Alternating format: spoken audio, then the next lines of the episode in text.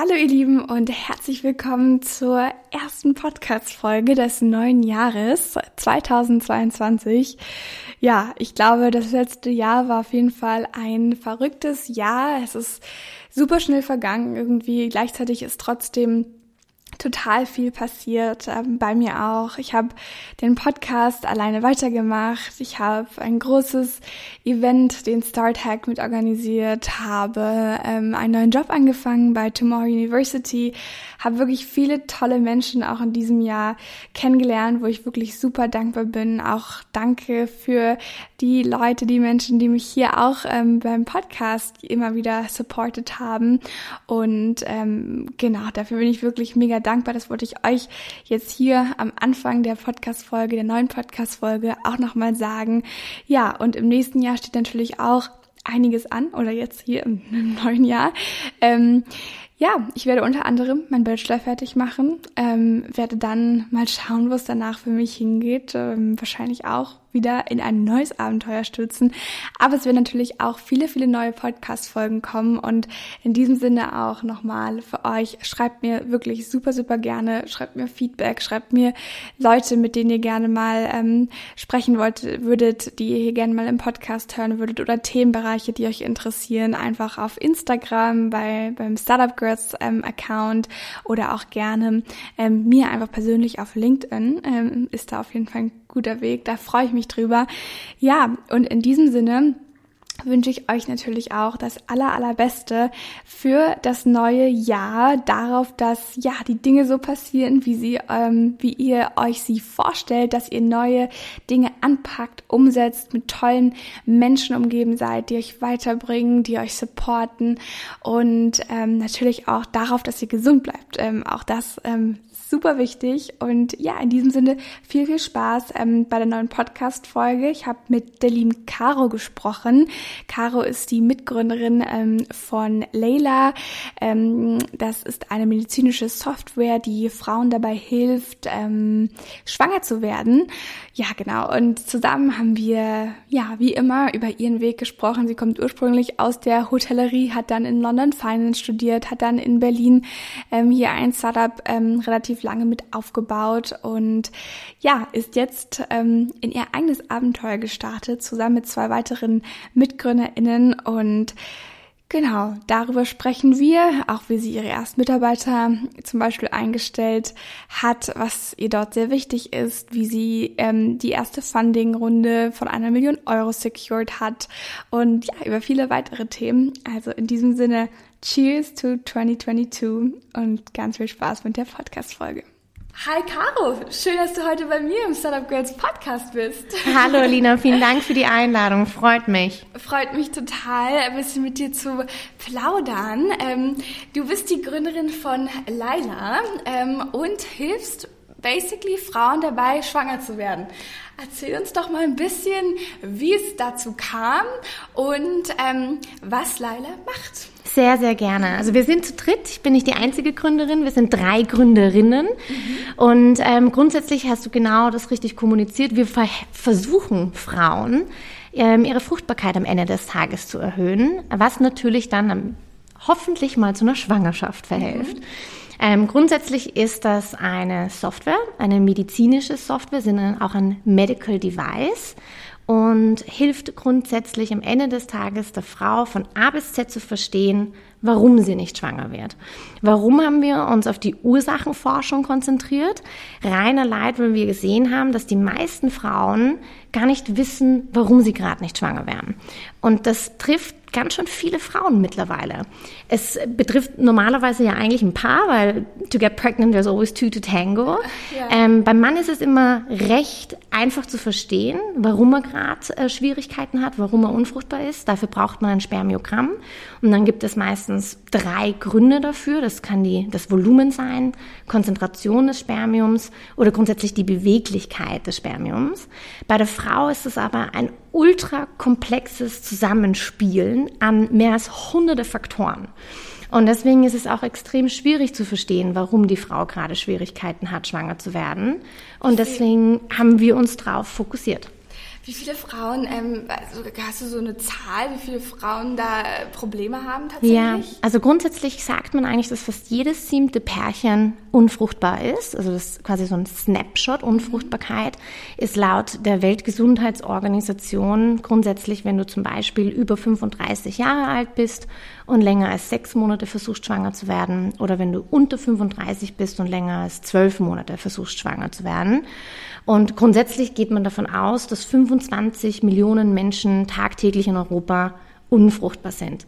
Das ist aber eine recht, ähm, das ist quasi die, die, die Zahl, die man kennt. Die Dunkelziffer ist aber viel größer, ähm, weil man grundsätzlich auch sagt, dass fast nur 10 Prozent aller Paare jemals medizinische Hilfe in einer Kinderwunschklinik suchen. Mhm. Und die meisten irren irgendwo zwischen Gynäkologie, also Frauenarzt, Frauenärztin und Kinderwunschklinik. Deswegen ist die Dunkelziffer noch viel größer.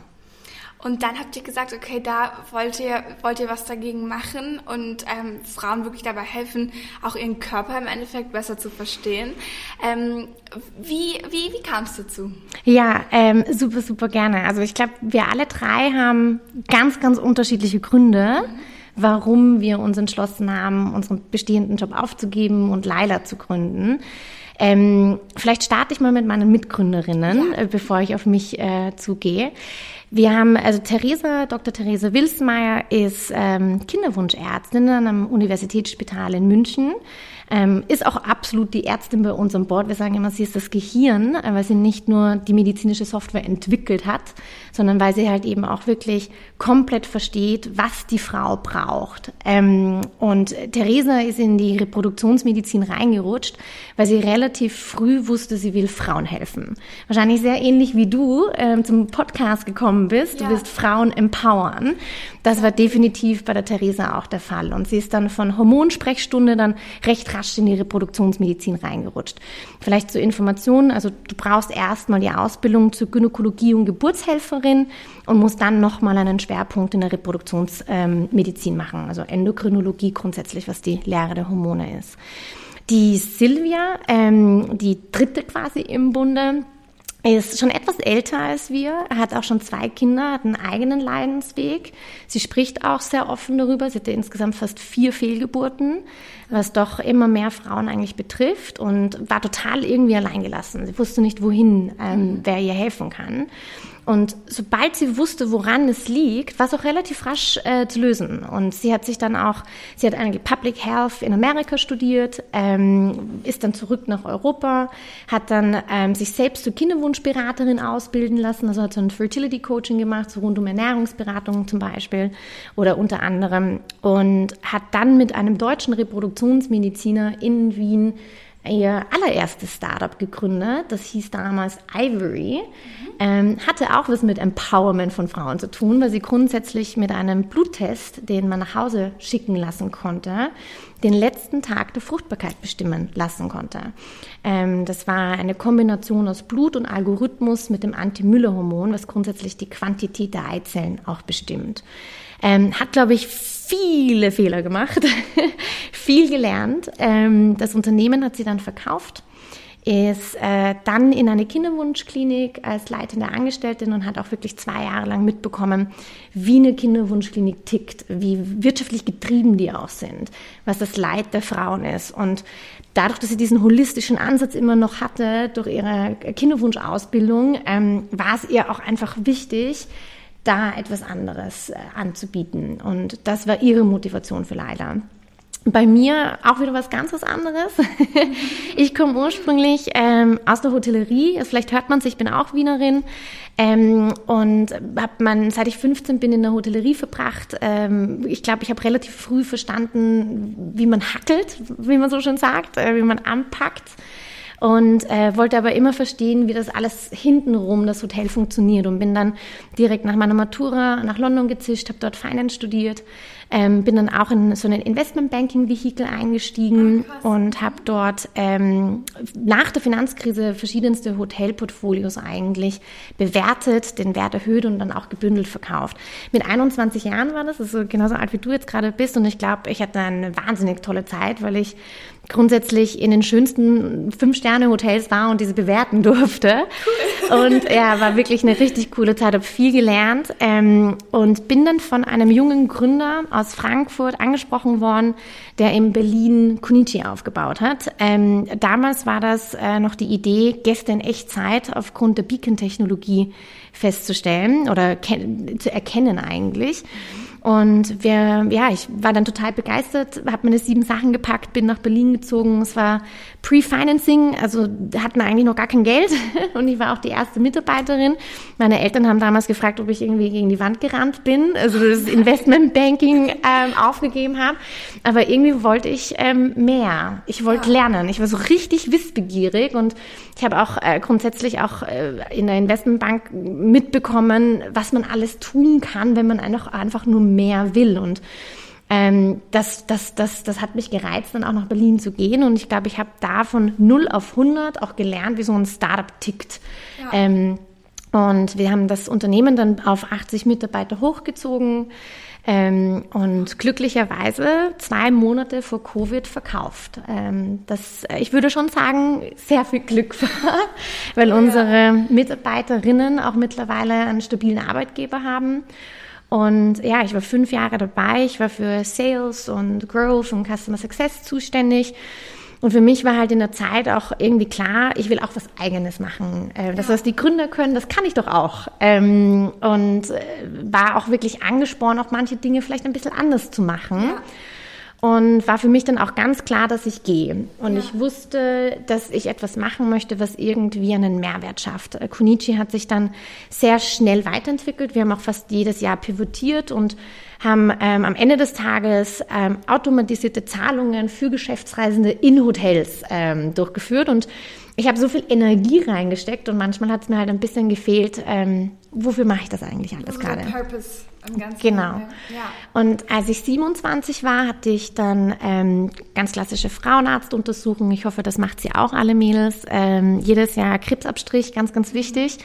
Und mein Frauenarzt hat halt einfach mitbekommen, dass mein Pappwert sich nicht verbessert hat. Er ist stetig auf äh, Papp 3D gewesen. Ich habe dann schon so Zinnwerte entwickelt, was man interpretieren kann als eine Vorstufe für Gebärmutterhalskrebs, mhm. inklusive HPV. Das haben fast 80 Prozent der Frauen. Das ist grundsätzlich nichts Schlimmes. Ja. Ähm, aber es war für mich ein Aufwachmoment wo ich dann auch grundsätzlich gesagt habe, okay, wow, ich kenne meinen weiblichen Körper überhaupt nicht. Ja. Ähm, es ist überraschend, wie neugierig ich als Mensch bin und dann eigentlich überhaupt nicht neugierig bin, was bei mir mhm. intern passiert.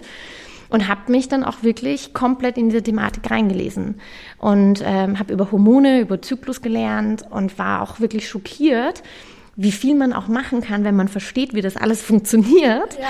Ähm, und war auch wirklich begeistert, wie die Reproduktionsmedizin ähm, auch sich entwickelt hat. Ich meine, die gibt's ja auch grundsätzlich erst seit 40 Jahren. Ja. Und wohin sie sich auch noch entwickeln kann. Und ja, dann war es für mich auch ganz klar, dass ich in dem Bereich was machen möchte. Und dann war das eine, eine Fügung, dass wir drei uns dann am Ende des Tages auch kennengelernt haben. Wie ist es dann dazu gekommen? Ähm, ich habe dann, dadurch, dass ich gewusst, ich will in die Reproduktionsmedizin, wusste aber auch, ich kenne mich da eigentlich nicht aus. Ähm, wie nehmen mich denn die Menschen da überhaupt ernst? Ja. Habe ich dann recht spontan den ersten Kinderwunschkredit in Deutschland auf den Markt gebracht. Mhm ähm, weil ich mir dachte, das verstehe ich, so Finanzen, ich habe da mit Banken verhandelt, ich habe einen eigenen, äh, also Konditionen quasi ausgehandelt, einen Exklusivvertrag bekommen und bin halt ähm, so an Kinderwunschkliniken herangetreten, habe auch in kürzester Zeit diese Kinderwunschkliniken gewonnen und ähm, habe aber am Ende des Tages auch natürlich Patientinnen als Kundinnen gewinnen können, die mir auch ganz ehrlicherweise ihr Herz ausgeschüttet haben. Mhm. Und ähm, so bin ich dann auch am Ende des Tages durch den Kinderwunschkredit auf die Silvia gestoßen. Man muss auch dazu sagen, die Silvia war mal ähm, bei dem Gegenstück von Höhle der Löwen in Österreich. Zwei Minuten, zwei ah, Millionen. Mhm. Und als ich halt echt noch ein bisschen jünger war, ähm, habe ich mir gedacht, Wahnsinn, was ist denn das? Und ich konnte mich erinnern, da ist doch eine Frau, die was mit Reproduktionsmedizin gemacht hat und habe sie auch einfach frech angeschrieben. Und sie war dann halt irgendwie, glaube ich, auch echt einfach motiviert, mal sich wieder auszutauschen. Wir haben uns auf einem Café getrunken, äh, getroffen und sie hat, war dann für mich ein Jahr lang ein Sparing-Partner. Und ist dann, ja, ein Jahr später dann auch äh, bei Laila eingestiegen. Und die Theresa ist ähm, die Schwester der besten Freundin meiner allerersten Investorin. Also das ist dann am Ende des Tages auch so ein direkter Vertrauens, äh, eine wow. Vertrauensbasis gewesen. Und ja, ja ähm, wir sind sehr glücklich miteinander. Voll, voll, voll die schöne und verrückte Story ja auch irgendwie. So, da, da sieht man ja auch, wie, äh, ja, wie der Weg, also auch gerade von, von, dir, ne, jetzt dahin gekommen ist über drei Umwege. Total. Wahnsinn. Ähm, was würdest du denn sagen, gerade aus dieser Zeit davor, was sind so Key Skills oder äh, Dinge, die du mitgenommen hast, die dich extrem viel weitergebracht haben in deiner eigenen Gründung jetzt? Ähm, ich habe sehr oft, glaube ich, mein Ego auf die Seite gelegt. Ähm, gerade wenn man im Sales ist, hat man irgendwie immer das Gefühl, oh, das Produkt muss perfekt sein, ich kann ja sonst anderes nichts verkaufen grundsätzlich, man muss testen. Man muss A und B-Testing konstant durchführen. Und ähm, ich verstehe das, dass viele da grundsätzlich ein Problem damit haben, weil sie mit etwas Perfekten rausgehen wollen. Das funktioniert nicht. Du musst testen, was die Leute wollen, wie sie reagieren und dann bauen. Und ich glaube, das war für mich bei Konichi auch ein absolutes Learning. Wir haben, wir waren immer einen Schritt voraus. Wir haben immer genau das gewusst, was der Markt jetzt im nächsten Schritt braucht. Wir waren auf jeder Bühne der Welt. Wir sind relativ rasch global gewesen, weil wir unseres Erachtens ähm, einfach verstanden haben, was die Bedürfnisse vom Markt sind. Und das schaffst du nur, wenn du fragst ja. und wenn du testest und wenn du ausprobierst, wie sie reagieren. Hm, was sind denn da vielleicht so ein paar Sachen, die ihr konkret gemacht habt, um das herauszufinden? Also um wirklich zu verstehen, okay, wie tickt der Markt? Ja, ich kann vielleicht äh, jetzt auch bei Laila genau, davon drüber sprechen, ja, weil ich glaube, das ist auch unsere Mentalität auch jetzt bei Laila. Ähm, zum Beispiel, wir haben den Lila Fertility Code entwickelt. Der Algorithmus, der rattert und der Frau ausspuckt, was, warum sie nicht schwanger wird. Ähm, das ist ein diagnostisches Supportsystem. Zertifiziert, das heißt auch Ärzte können es anwenden und sich an die Diagnosen, eigentlich auf die Diagnosen verlassen. Und wir haben uns für uns war klar, die, die Person, an die wir herantreten, ist die Frau, weil die Frau im ersten Schritt das größte Bedürfnis hat, ähm, die Frau auch nach solchen Lösungen sucht. Das haben wir natürlich durch eine Keyword-Analyse auch geprüft, eine Marktstudie diesbezüglich gemacht. Wir haben uns aber dann auch grundsätzlich gedacht, wo kann denn das hinführen? Welche Möglichkeiten gibt es denn noch? Also gerade so im Gesundheitsbereich gibt es ja viele Player, die man ja irgendwie bespielen muss. Und für uns war klar, wir wollen nicht nur ein Lifestyle-Produkt sein, wir möchten wirklich eine Lücke im Gesundheitssystem schließen. Und das kannst du nur schließen, wenn du für alle Parteien irgendwie einen Gewinn oder einen Mehrwert schaffst. Ähm, und deswegen haben wir relativ früh am Ende des Tages Gynäkologen mit einbezogen, äh, mit denen getestet, geteasert, versucht zu verstehen, was am Leila Fertility Code interessiert sie, was weniger. Ähm, wie können wir den vielleicht gegebenenfalls auch so bauen, dass Sie grundsätzlich auch sagen würden, cool, das nutze ich für meine eigenen Patientinnen. Ja. Weil das ist ja am Ende des Tages genau die Motivation, die wir haben. Wir wollen ja, dass jede Frau so schnell wie möglich eine frühzeitige Diagnostik bekommt, damit sie weiß, was sie hat, damit sie am Ende des Tages auch schneller ähm, schwanger werden kann, indem sie halt ihre Therapie anwendet, die empfohlene Therapie. Genau das Gleiche haben wir mit Kinderwunschkliniken gemacht. Ähm, jeder würde eigentlich denken, wenn man uns irgendwie hört, wir sind so eine Online-Kinderwunschklinik, wir nehmen doch Patientinnen der Kinderwunschklinik weg. Ganz im Gegenteil. Wir haben früh genug ähm, die involviert in die Produktentwicklung. Wir haben zum Beispiel jetzt ganz spezifisch mit den Kinderwunschkliniken waren das Workshops. Das waren so One-to-One-Workshops mit insgesamt fast zehn Kliniken. Bei den Gynäkologen haben wir Fokusgruppen gemacht, wo wir die zusammengebracht haben. Ähm, und äh, bei den Kinderwunschkliniken ist schlussendlich auch rausgekommen, dass die eines ihrer größten Probleme ist, dass sie nur 10 Prozent des Marktes erreichen und 90 Prozent des Marktes gar nicht an die Kinderwunschklinik denken, weil es nach wie vor total stigmatisiert ist. Wir denken an Designerbabys oder künstliche Befruchtungen und eigentlich nicht an den Kinderwunsch per se. Ja und haben auch so verstanden, was sie brauchen. Und das, das integrieren wir in die Produktentwicklung. Und ich glaube, das differenziert uns auch grundsätzlich von anderen Playern am Markt, weil wir nicht raustreschen, sondern ähm, sehr smart und sehr strategisch vorgehen. Andere Player sind Krankenkassen, Fachverbände, ja. Labore, alle, die irgendwie in, in dieses Ökosystem einspielen. Ja. Wie lange hat die Testing-Phase dann so gedauert für euch? Oh, die ist konstant. Ja, Man hört ja. nie auf zu testen. Ja. Also gerade bei einem Medizinprodukt äh, müssen wir auch dokumentiertes Usability-Testing durchführen. It never stops. Ähm, wir haben natürlich eine Zeitphase gehabt für das Usability-Testing, genau. dass wir grundsätzlich das dann auch eingereicht haben. Das ging so circa eineinhalb Monate. Okay, okay. Hätte ich jetzt fast noch gedacht, dass es noch länger gedauert hat. Also da habt ihr schon auch Wir waren schon zackig. Schnell eure Sachen durchgepusht und auf ähm, alle Fälle. Ja und, ja und, trotzdem genug gelernt, um dann halt auch den nächsten Schritt zu gehen. Ja, ja. gut vorbereitet halt. Ne? Also ja. wir wussten ganz genau, was wir testen wollen und was wir aus diesen Tests auch herausziehen wollen. Und ähm, Vielleicht erzählst du noch mal ganz kurz mhm. ähm, genau zu deinen beiden ähm, Mitgründerinnen. Genau, ihr seid drei Frauen. Ähm, ja.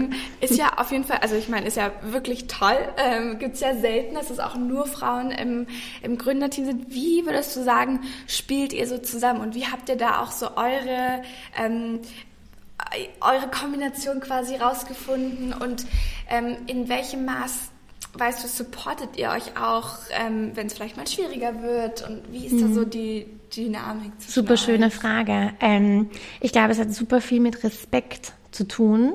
Wir haben alle ganz unterschiedliche Expertisen ähm, und wir könnten ohne einander leider gar nicht aufbauen. Ähm, und ich glaube, das wissen wir aneinander sehr zu schätzen. Ähm, zu respektieren. Und ich glaube, das ist auch das, was uns gegenseitig motiviert, uns vorwärts zu bringen.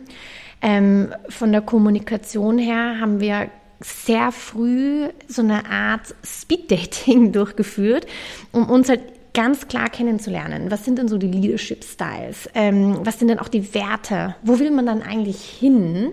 Ähm, wie möchte man das Team aufbauen, etc. Und da haben wir relativ gut gesehen, dass wir overall die gleiche Vision haben, die gleichen Werte haben, aber uns vor allem super stark ergänzen. Also es ja. ist schon auch echt ein Lucky Shot, muss ich wirklich ganz ehrlich sagen. Und ich weiß, es ist grundsätzlich, glaube ich, wenn man Mitgründer oder Mitgründerinnen sucht, das ist schon auch echt manchmal super frustrierend. Und ich bin da auch total dankbar, dass das bei uns irgendwie so eine Fügung war, weil ich auch fast ein Jahr alleine war ja. und ähm, ich funktioniere auch viel besser im Team. Was wir jetzt aktiv gerade machen, und ich würde das wirklich auch echt jedem ähm, empfehlen, wir haben einen Founders Coach. Ja. Wir haben jemanden, der uns alle drei Wochen coacht, um uns drei besser kennenzulernen um eine Vertrauensbasis zu schaffen, um zukünftige Konflikte zu meiden. Weil die Konflikte wird es 100% geben. Also ja. irgendwann wird es so richtig mal krachen. Ähm, davon gehen wir aus. Ähm, und ich glaube, es ist dann wichtig, dass, dass wir relativ schnell dann auch einfach diese Vertrauensbasis aufgebaut haben. Und ähm, und unser Coach ist auch super. Also sie geht voll auf uns ein, weil wir auch ganz unterschiedliche Typen sind. Ähm, und das macht Spaß. Also wir lernen auch sehr viel über uns selbst und übereinander. Und ähm, ja, das würde ich auf jeden Fall jedem, jedem empfehlen.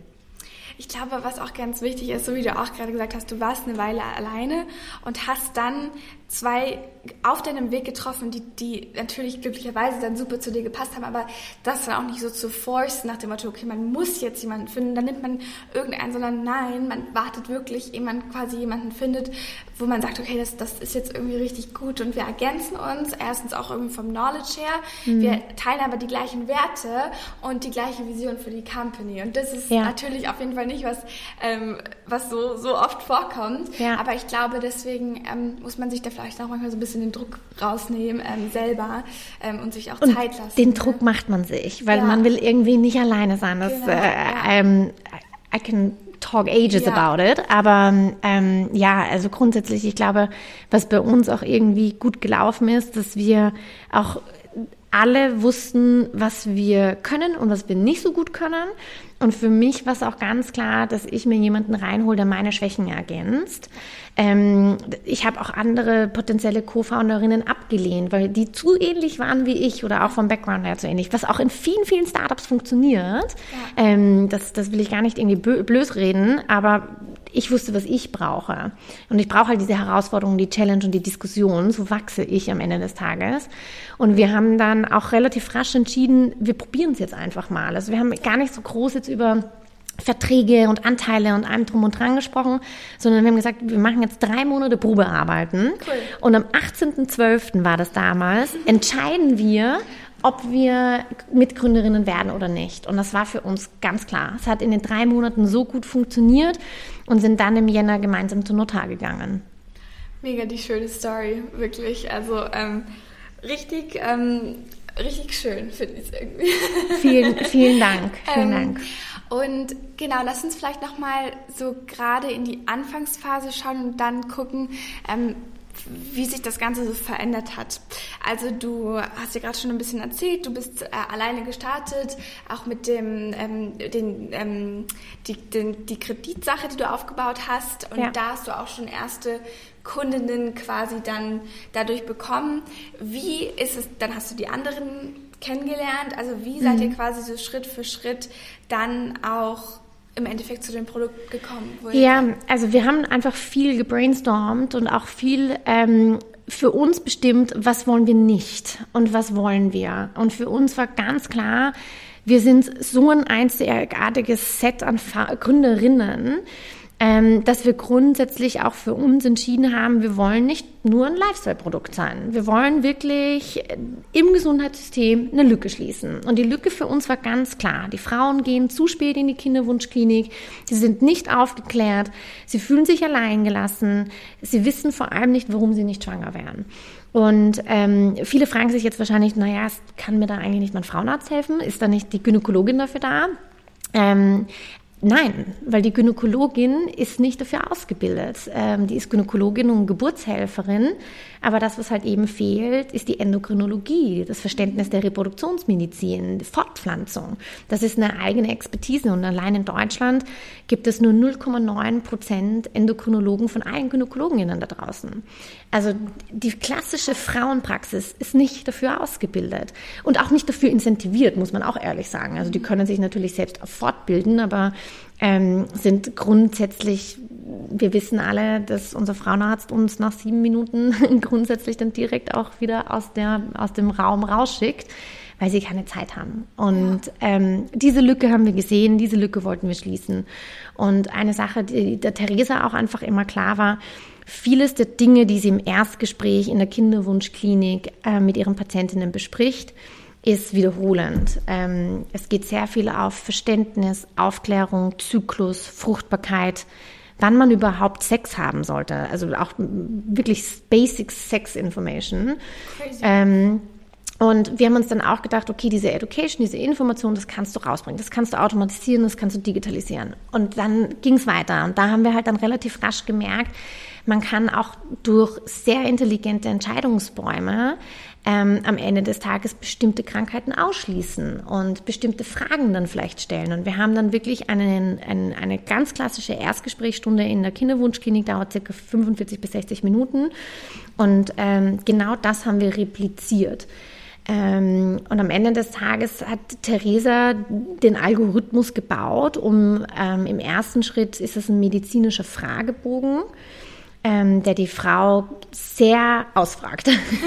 Wir wissen in kürzester Zeit Bescheid, wie es um sie steht. Äh, wenn sie schwere Periodenschmerzen hatten, würden wir gegebenenfalls Fragen rund um das polizistische Ovarialsyndrom äh, stellen oder Endometriose, Frauenkrankheiten, die komplett unterdiagnostiziert sind, ähm, weil es auch da einfach fehlt an, an Verständnis und auch sehr schwer ist, auch grundsätzlich als klassische gynäkologische Praxis festzustellen.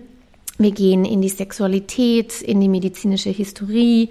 Wir stellen Fragen rund um die Gesundheit, Schlaf. Ähm, ja, wir versuchen, die Frau kennenzulernen. Und auf Basis dessen stellen wir ein Risikoprofil zusammen.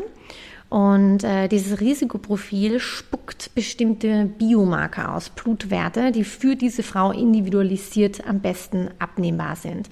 Das nennt man Präzisionsdiagnostik. Das heißt, wir ähm, nehmen der Frau nicht immer die gleichen sechs Hormonwerte ab. Das kennt man vielleicht von den Zuhause-Tests, ähm, um die Fruchtbarkeit zu testen, sondern wir gehen halt tiefer. Wir wollen Diagnosen stellen. Wir wollen wirklich ähm, recht schnell der Frau sagen, warum sie nicht schwanger wird. und äh, ihr nicht nur einen Snapshot geben, dass vielleicht bestimmte Hormonwerte drüber oder drunter sind. Sie geht dann ins Labor, lässt sich das Blut abnehmen und sobald wir die Blutdaten haben, können wir sofort die Diagnose ausspucken. Oder Diagnosen oder Verdachtsdiagnosen. Ähm, grundsätzlich hat die Frau dann die Möglichkeit, ein Videogespräch mit einer unserer Ärztinnen zu, zu buchen, weil es uns wichtig ist, dass natürlich diese Diagnosen mit einem Arzt besprochen werden oder einer Ärztin.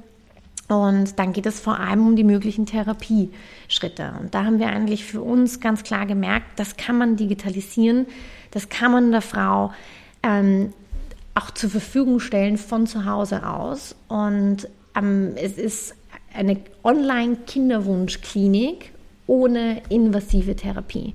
Das, was wir natürlich nicht können, ist eine künstliche Befruchtung. Aber auch dann wird die Frau von uns weitergeleitet und bestens vorbereitet dass sie dann auch wirklich den Schritt in die Kinderwunschklinik geht. Habt ihr dann also genau einfach auch Partnerschaften mit ähm, Kinderwunschkliniken zum Beispiel, wo dann halt auch dann die nächsten Schritte, wenn ihr dann an dem Punkt nicht mehr quasi, also wenn man dann zum Beispiel vor Ort sein muss, ähm, wo dann die Frau einfach hingeht? Ja, also grundsätzlich sagen wir, dass wir möchten so ein bisschen wie ein Marktplatz gesehen werden. Das heißt, äh, in dem Moment, wo die Frau die Diagnosen von uns gestellt bekommt und die Therapiemöglichkeiten, macht sich dann auch gleich auch der Leila Marktplatz auf. Und sie hat dann entweder die Möglichkeit, mit äh, passenden Coaches oder Kinderwunschberaterinnen, auch Psychologen, ja, das ist auch ein wahnsinnig wichtiger Effekt, in, ja. was das für einen, eine Auswirkung hat, wenn man einen unerfüllten Kinderwunsch hat auf die Beziehung zum Beispiel. Mhm. Es, es, gibt Statistiken, dass fast 50 Prozent der Frauen nach zwölf Monaten sogar schon Depressionen, also Anzeichen an Depressionen zeigen. Dass wir quasi Coaches in der Form vermitteln, ähm, auf der anderen Seite kann man natürlich weitere Videogespräche mit Ärztinnen buchen. Ähm, man kann aber vor allem natürlich auch unsere eigenen Therapiekurse buchen. Ähm, auch das ist etwas, was wir ausweiten wollen. Gerade so Bereiche, wo wir das Gefühl haben, wir können der Frau selbst helfen. Also laut den klinischen Leitlinien, auf die wir uns ja auch äh, fokussieren und auf die der Algorithmus basieren ähm, heißt es, dass in 70 Prozent der Diagnosen, die wir stellen können, Lebensstiländerungen zur Fruchtbarkeit verhelfen. Und Lebensstiländerungen können natürlich auch die Einnahme von Medikamenten sein, aber es kann äh, Ernährung sein, es kann die Gewichtsabnahme sein, es kann Schlaf sein. Und äh, ich glaube, wenn man das der Frau zur Verfügung stellt, ist sie halt im Driver Seat. Und darum geht es uns, ihr die Kontrolle zurückzugeben. Um auf deine Frage zurückzukommen, aber ja, wir übergeben natürlich auch die Frau an Kliniken. In dem Moment, wenn es für sie die beste Entscheidung ist genau. oder die beste Empfehlung ist. Und da ähm, listen wir grundsätzlich alle Kliniken, weil wir ähm, nicht eine Klinik empfehlen möchten. Die Frau muss selbst entscheiden, was für sie am besten ist. Aber wir können natürlich aufzeigen, welche grundsätzlich der Frau vielleicht schneller auch zu einer Therapie verhelfen. Weil was die Frau dann nämlich in der Klinik nicht mehr machen muss, sie spart sich ja das Erstgespräch, sie spart sich die Blutabnahme, sie spart sich das Diagnosegespräch. Also man könnte direkt mit einem Therapiegespräch starten. Und dafür haben wir Partnerschaften. Und ähm, wie ähm, ist dann quasi euer ähm, Business Model dahinter? Also wie ähm, ist wie, wie verdient ihr Geld? ja. ähm, die, die, der Kinderwunsch leider Gottes ähm, grundsätzlich ist ein Out-of-Pocket-Expense. Also die Frau ist ähm, leider gewöhnt, dafür selbst zu zahlen. Und das ist auch der Ansatz, mit dem wir starten werden. Die Frau ähm, zahlt 299 Euro, um auf die Software zu kommen. Heißt aber nicht, dass wir bei dem Setup bleiben. Also ja. unser, unsere Motivation ist es schon, dass die Frau niemals dafür zahlt. Das dauert. Man muss im ersten Schritt ähm, die Frau für sich gewinnen, das Vertrauen schaffen. Man muss beweisen, dass man was kann. Und erst dann hat man auch die Möglichkeit, über mögliche Reimbursement-Modelle nachzudenken. Ja, Absolut. Ähm, und jetzt gerade seid ihr ja in der Phase des Launches, ne? Ihr seid noch nicht, äh, ihr seid gerade, also ich glaube, ihr habt gerade eine Waitliste einfach. Ja. Ähm, ich habe gelesen, ihr habt schon über 1000 Anmeldungen. Ja. ja, total, äh, wirklich. Also das, das äh, ging richtig zackig jetzt auch. Ähm, wir haben eben Mitte August so begonnen, Kampagnen zu fahren, auf Instagram ein bisschen stärker zu sein, natürlich Facebook zu nutzen. Ähm, wir haben natürlich auch eine Marktstudie gemacht, wo wir auch viele Frauen zur Warteliste gewinnen konnten, aber es ging jetzt echt zackig. Ähm, und ja, es sind, eigentlich sind es jetzt sogar schon ein bisschen mehr als 1000, aber mit 1000 gehen wir ganz offiziell raus. Und Ziel ist es natürlich, diesen 1000 Frauen, die ja jetzt auch schon ein bisschen unruhig werden, weil Kinderwunsch, ähm, das Wichtigste beim Kinderwunsch ist Zeit, ja. ähm, denen geben wir jetzt in einem geschlossenen Umfeld Zugang. Das geht jetzt auch los. Also wir sind jetzt auch gerade super aufgeregt, ähm, weil natürlich ja jetzt der Algorithmus das allererste Mal auch wirklich getestet wird. Und es ist ja nicht nur der Algorithmus dahinter, es ist Operations, das Lila Care Team, die Gespräche, die Ärzte, die Coaches. Alles wird halt eigentlich ähm, zur Verfügung gestellt. Und sobald wir 100 Frauen erfolgreich durch den Algorithmus ähm, laufen lassen haben, erst dann möchten wir ganz offiziell launchen. Das heißt, äh, wir haben jetzt für uns noch nicht so ein offizielles Launch-Date hinterlegt, sondern werden das peu à peu definieren. Total schön. Ich bin mal total gespannt, wie, wie es jetzt auch weitergeht und äh, wie dann auch das Feedback ist nach den, nach den ersten 100 Frauen. Ja. Ähm, aber toll, also wirklich. Ähm, und wie habt ihr das ganze Thema ähm, Finanzierung ähm, zum Anfang gemacht? Also wie, ähm, genau, wie habt ihr quasi angefangen, dann auch das äh, Produkt im Endeffekt zu bauen? Ich glaube, ihr habt auch schon ein kleines Team, ich glaube, zehn Mitarbeiter oder so seid ihr schon? Ja, sind wir schon, ne? ja, absolut. Ähm, äh, das genau. kostet Geld, ja. ähm, wir haben, als wir zu dritt dann zum Notar gegangen sind, war das eigentlich dann für mich der Startschuss, die Caro sammelt jetzt Geld ein. Ähm, wir hatten nicht viel außer einer Idee und die Therese hatte schon ein Grundgerüst vom Algorithmus runtergeschrieben. Mhm. Ähm, die Silvia, also Therese hat es quasi entwickelt und Silvia hat es dann in eine Art und Weise geformt, dass Entwickler das auch coden konnten. Also sehr enges Zusammenspiel von den beiden. Und meine Aufgabe war es, ein bisschen Geld einzusammeln. Und ähm, das haben wir hauptsächlich über private Investoren erreicht. Wir haben knapp eine Million aufgenommen. Und das war ganz klar für uns Zielsetzung Produktentwicklung und die Zertifizierung. Diese Zertifizierung zum Medizinprodukt war für uns so wichtig, weil wir das Gefühl hatten, ähm, das brauchen Ärzte und Ärztinnen, um uns ernst zu nehmen. Und es war für uns, glaube ich, auch ein, ein, ein Beweis, dass wir das auch können, weil wir möchten ja am Ende des Tages ja nicht nur oberflächlich der Frau sagen, ja, vielleicht ist ein AMH nicht ganz ähm, im, im, im Durchschnitt, sondern wir möchten ihr ja sagen, aufgrund deines niedrigen AMHs hast du das und das und das. Ähm, und das war, glaube ich, ein, ja, ein Ansporn an uns selbst. Und jetzt ist das Produkt entwickelt. Das, die erste Version des Produktes wurde zertifiziert und jetzt bin ich gerade auch wieder dabei, die nächste Runde aufzunehmen. Wer war am Anfang so dabei?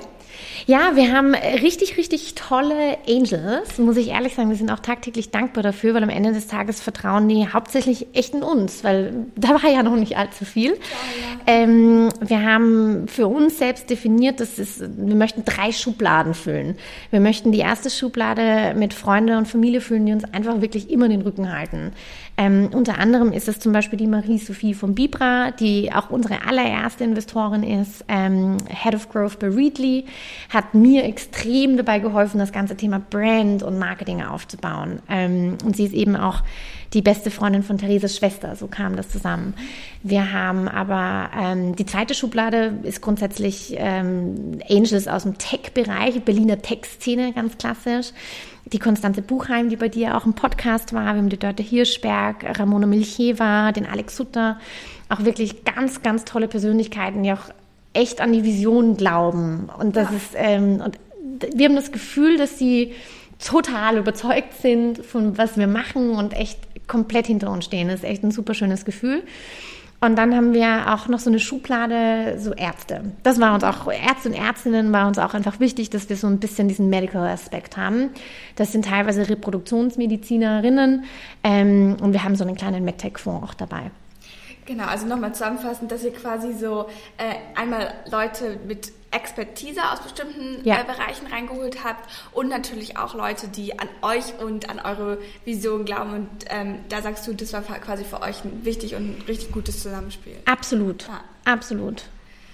Okay, crazy. Und ähm, dann hattest du vorhin schon ähm, ein bisschen angesprochen, auch dass ihr ähm, natürlich auch alle drei unterschiedliche Leadership Arten habt. Ne? Also so wie es halt jeder Mensch äh, hat und auch ja. vielleicht schon in seinen ähm, Stufen davor ähm, gelernt, gemacht hat. Wie hast du denn ähm, quasi deinen Leadership-Style gefunden und ähm, was tust du auch da quasi immer wieder auch dazu zu lernen ähm, für dich? Ich glaube, ähm, man kann nie auslernen. Ähm, ich glaube, es gibt nicht, man hat den Leadership-Style gefunden. Ich glaube, ähm, mit jeder neuen Person, die man leitet oder coacht oder für die man ein Mentor ist, gibt es neue Herausforderungen. Ich habe bei Konichi ähm, mehrere Frauen und Männer geleitet und habe jetzt ganz plötzlich neue Herausforderungen, weil jeder Mensch einfach total individuell ist. Ähm, ich glaube, wir drei haben ganz unterschiedliche Leadership Styles, was auch, glaube ich, auch eine Challenge ist. Ähm, dass da, da müssen wir auf jeden Fall auch noch an uns arbeiten. Und ich glaube, jeder muss konstant an sich arbeiten. Ja, 100 Prozent. wir haben, wie gesagt, den Coach, ähm, die uns dabei hilft. Wir sind jetzt auch gerade beim Accelerator-Programm Google for Startups, was echt cool ist, weil fast 50 Prozent des Startup, also des, des Accelerators um Leadership geht. Und alleine in, in, in diesen paar Wochen habe ich wieder so viel über mich gelernt ähm, und was man besser machen kann. Und ja, ich glaube, man lernt nie aus. Und ähm, wie habt ihr dann quasi so, also wie seid ihr damit umgegangen, auch als ihr dann äh, die ersten Leute eingestellt habt? Mhm. Ähm, wie habt ihr dann auch Leute gefunden, die wieder auch zu euch passen und die ihr dann wirklich auch so in die Company eingliedert? Ähm, wie habt ihr das gemacht? Ja, also auf jeden Fall eine Challenge. Mhm. Und ich glaube, ähm, retroperspektiv hätten wir vielleicht noch ein bisschen härter im Hiring sein müssen. Ich glaube, wenn man irgendwie was Neues gründet, ist man so froh, dass jemand das alles auch so toll findet wie einen selbst. Aber ich, äh, wir haben jetzt retroperspektiv, glaube ich, wirklich gut gelernt, wie wir das Hiring und den Hiring-Prozess intensivieren können, verbessern können, optimieren können. Und äh, bevor wir jetzt jemanden einstellen, ähm, definieren Theresa, Silvia und ich erstmal, was ähm, für eine Job Description das ganz klar ist, ganz typisch. Aber dann gehen wir ein bisschen tiefer, was für eine Person muss das sein? Was für Attribute sollte diese Person haben? Und es gibt ja ganz viele Profile ähm, und das heißt extrovertiert, extrovertiert, introvertiert, hands-on, driven, da da da da da. Und einfach so ein paar Attribute, die uns wichtig sind für diese Persona ähm, und gehen so jetzt plötzlich ganz anders in, in die Interviewgespräche. Ich glaube, wir haben eines, ähm, was richtig, was wir richtig gemacht haben, wir haben nur Leute, die 100% das machen wegen Purpose. Weil die an Leila glauben, weil sie mit dem unerfüllten Kinderwunsch entweder selbst was zu tun hatten oder in ihrem engen Umkreis und für the bigger picture kämpfen. Das, das merkt man schon. Also wir hatten jetzt auch zum Beispiel im September mit dem Team so ein Team-Retreat, weil sich alle nach Covid das erste Mal erst kennengelernt haben. Total surreal. Das sieht man erstmal dann so, wie ja. die Person, welche, welche, welche Größe die Person hat. Äh, irgendwie total weird. So. Ja. Und das war so schön. Ähm, auch da hatten wir zum Beispiel einen Coach und ähm, da haben wir unser Team auch mega gut kennengelernt. Und da war ganz klar, wir haben alle a reason to be here. Ja. Und das merkt man schon so grundsätzlich ähm, in der Grundstimmung. Weil natürlich gibt es immer wieder Diskussionen und Konflikte. Und ich, ich hätte am liebsten, dass alles immer schneller geht. Mhm. Die, die Silvia ist eine Perfektionistin oder nicht, nicht unbedingt eine Perfektionistin, aber versucht Dinge richtig zu machen. Natürlich kommt man da immer irgendwie an seine Ecken, aber ich glaube, ähm, wir können, wir alle können gut reflektieren, auch unsere Mitarbeiterinnen. Und äh, was mir ganz wichtig ist, ist, dass du einfach grundsätzlich eine offene ähm, Feedback-Kultur hast. Ich lerne nur, wenn man mir Feedback gibt. Ich bin auch ganz transparent. Ich bin in dieser Position das erste Mal. Ich war davor noch kein CEO und auch keine Gründerin. Und ich habe auch meinem Team gesagt, ihr seid die ersten zehn. Ihr definiert, wo die Firma hingeht. Und das funktioniert nur, wenn ihr mir Kontra gebt. Ähm, wir brauchen keine Yes-Maker. Wir brauchen auf jeden Fall Leute, die uns challengen, ähm, die anpacken, die, die, wie gesagt, hands-on sind. Auch testen. Ich glaube, da, da habe ich mich auch wiederholt und vor allem mir, mir Feedback geben. Das ist, das ist das Allerwichtigste. Und wie, wie macht ihr das genau in der Praxis? Also habt ihr denn immer, ne, dass du auch wirklich mit jedem regelmäßig sprichst, mindestens, ich sag mal, keine Ahnung, einmal pro, pro Monat zum Beispiel, dass es wirklich so einen Zyklus gibt, wo ich dann einfach auf dich zukommen kann und, und die sagen kann, hey Caro, so, äh, neulich, als wir die Kampagne gestartet haben, du, ich habe da noch ein paar Ideen oder ich würde das gerne ein bisschen anders machen, können wir uns mal drüber unterhalten. Also ja. wie setzt ihr auch diese ähm, Feedback-Kultur um? um, um genau. Ja, ähm, ich glaube, ist noch immer nicht perfekt, kann noch immer besser werden, aber ich glaube, wir haben einen Punkt gefunden, wo sich alle wohlfühlen. Wir haben alle sechs Wochen äh, Check-in-Time. Ähm, das ist nicht im Büro, wir gehen kurz Kaffee trinken, spazieren irgendwie um den Block oder so, einfach mal kurz rauskommen und da ist auch ein bisschen persönlicher, man achtet auch einfach, man spricht man grundsätzlich, wie geht's in der Familie, ist irgendwie was, gerade was wir wissen müssen, können wir dir irgendwie vielleicht auch eine Stütze sein. Und dann geht's halt grundsätzlich auch darum, dass die Person erstmal kommuniziert, wie es ihr geht, mit den Aufgaben, den Herausforderungen, den Erwartungen, ähm, wo sie grundsätzlich vielleicht Probleme hat, Challenges hat. Ähm, und dann geht es natürlich vor allem auch darum, dass ich Feedback gebe oder wir Feedback geben. Ähm, wie happy wir sind oder was wir uns noch anders erwarten würden. Und dann geht es natürlich auch vice versa. Was können wir besser machen? Das ist so auf jeden Fall alle sechs Wochen. Was wir aber grundsätzlich als Team immer haben, sind jeden Montag haben wir sogenannte Leila Huddles, wo wir grundsätzlich nur Probleme ansprechen. Also ist irgendwie etwas, was gerade nicht passt und da das gesamte Team involvieren. Und dann ist grundsätzlich jeder eingeladen, direkt Dinge anzusprechen. Und das machen auch viele. Manche eher weniger. Das sind dann die eher die Introvertierten, auf die musst du zugehen, musst auch die Möglichkeit geben zu denken.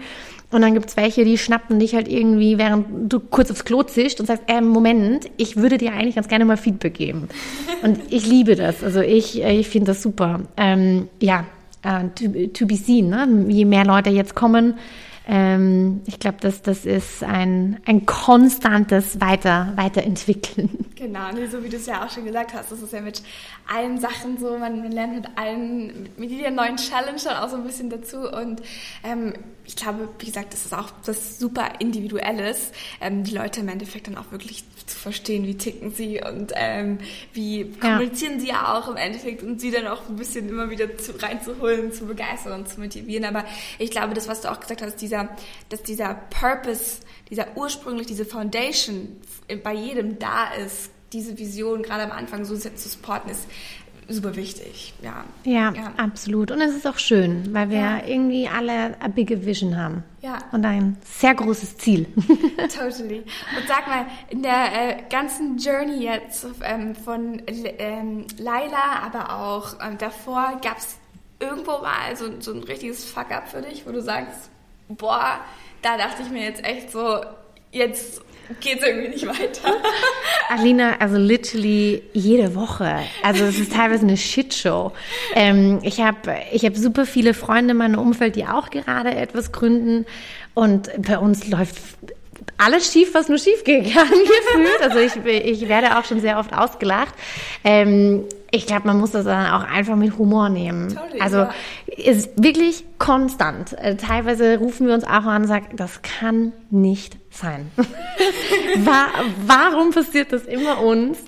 Ähm, Jederzeit. Also entweder Team oder äh, Deadlines werden wieder nicht gehalten oder äh, irgendwer springt ab kurz vor Unterschrift. Ähm, die Regulierungen ändern sich. Das ist überhaupt der größte Fuck-up, ähm, wenn Dinge nicht in deiner Hand sind. Ja.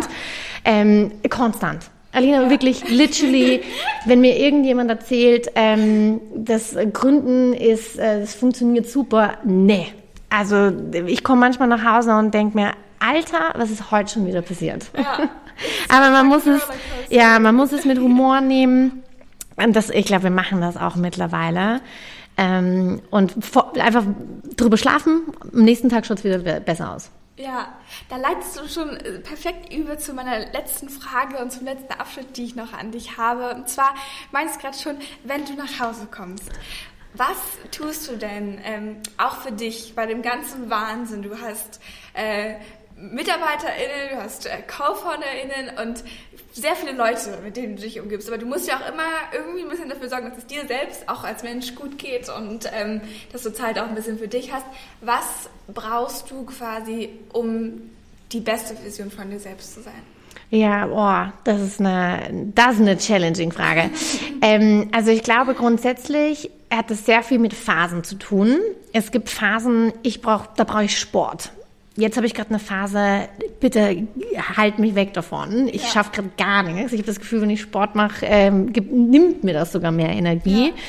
Ich glaube, es ist wirklich phasenabhängig. Aktuell ist es bei mir, ähm, ich ich schalte ab einer bestimmten Uhrzeit so meinen Sleeping Mode ein. Es ist leider auch viel zu spät, weil ich auch viel zu spät nach Hause komme und versuche, ähm, ja, schon, ich versuche so zwischen elf und zwölf wenigstens im Bett zu liegen. Ja.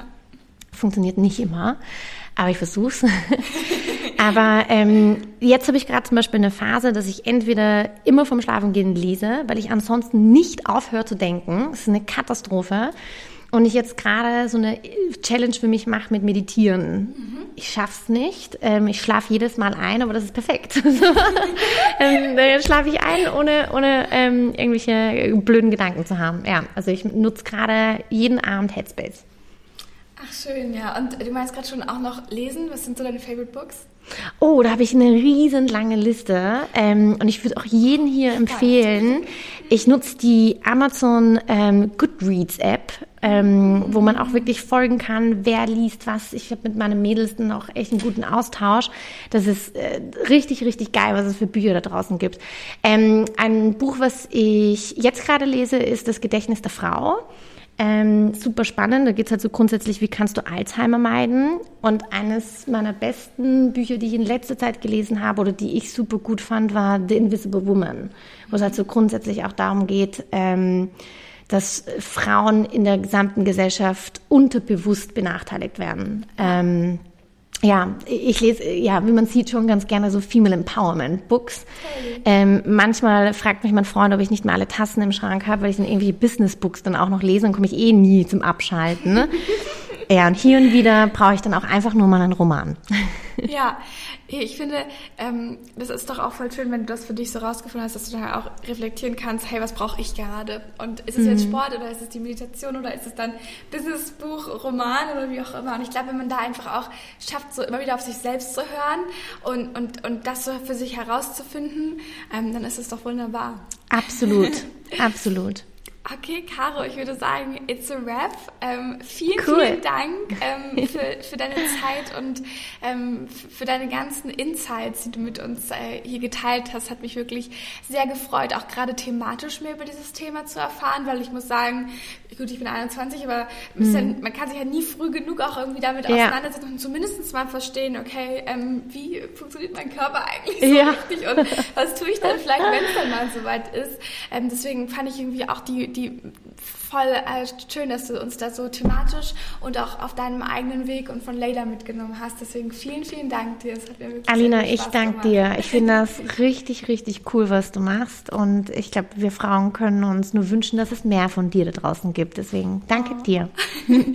Thank you so much. Und ach, bevor ich es vergesse, hast du mir vorhin noch erzählt, ihr sucht noch eine Werkstudentin, ne? Ja, ein Shoutout. ähm, Mädels und Jungs, wir, wir haben ganz viele Jobposts da draußen ähm, und wir brauchen unbedingt Leute. Ähm, idealerweise Berlin, Wien. Wir sind aber auch offen für Remote.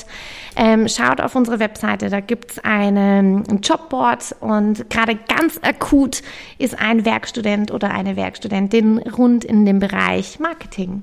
Danke, Alina. Gut, dass du mich erinnerst. Nein, sehr, sehr, sehr gerne. Äh, verlinke ich einfach einmal unten in den Show Notes, also falls ihr Lust cool. drauf habt, ähm, falls ihr auch, ähm, ja, ich glaube, wirklich was mit Purpose zu tun haben wollt, wo ihr auch viel Impact haben könnt. Ne? Ich meine, ihr seid ja noch super early stage. Ja. Ich glaube, ihr könnt super viel lernen. Ähm, ich mache das ja auch noch nebenbei, für alle, die es nicht wissen, bin ich ja auch noch in einem äh, Startup ähm, bei Tomorrow's Education und ähm, ja, ich muss sagen, es ist eine super Experience. Man lernt einfach super viel, gerade wenn das Team noch so jung ist ist. Deswegen schaut gerne vorbei. Und in dem Sinne, bis zum nächsten Mal, ihr Lieben. Ähm, ich hoffe, ähm, ihr hattet äh, einen wunderbaren Tag oder hattet einen wunderbaren Morgen, äh, Abend, egal äh, wo ihr jetzt seid, welche Uhrzeit es ist. Und genau, dann würde ich sagen, bis zum nächsten Montag. Ciao, tschüss. Danke euch.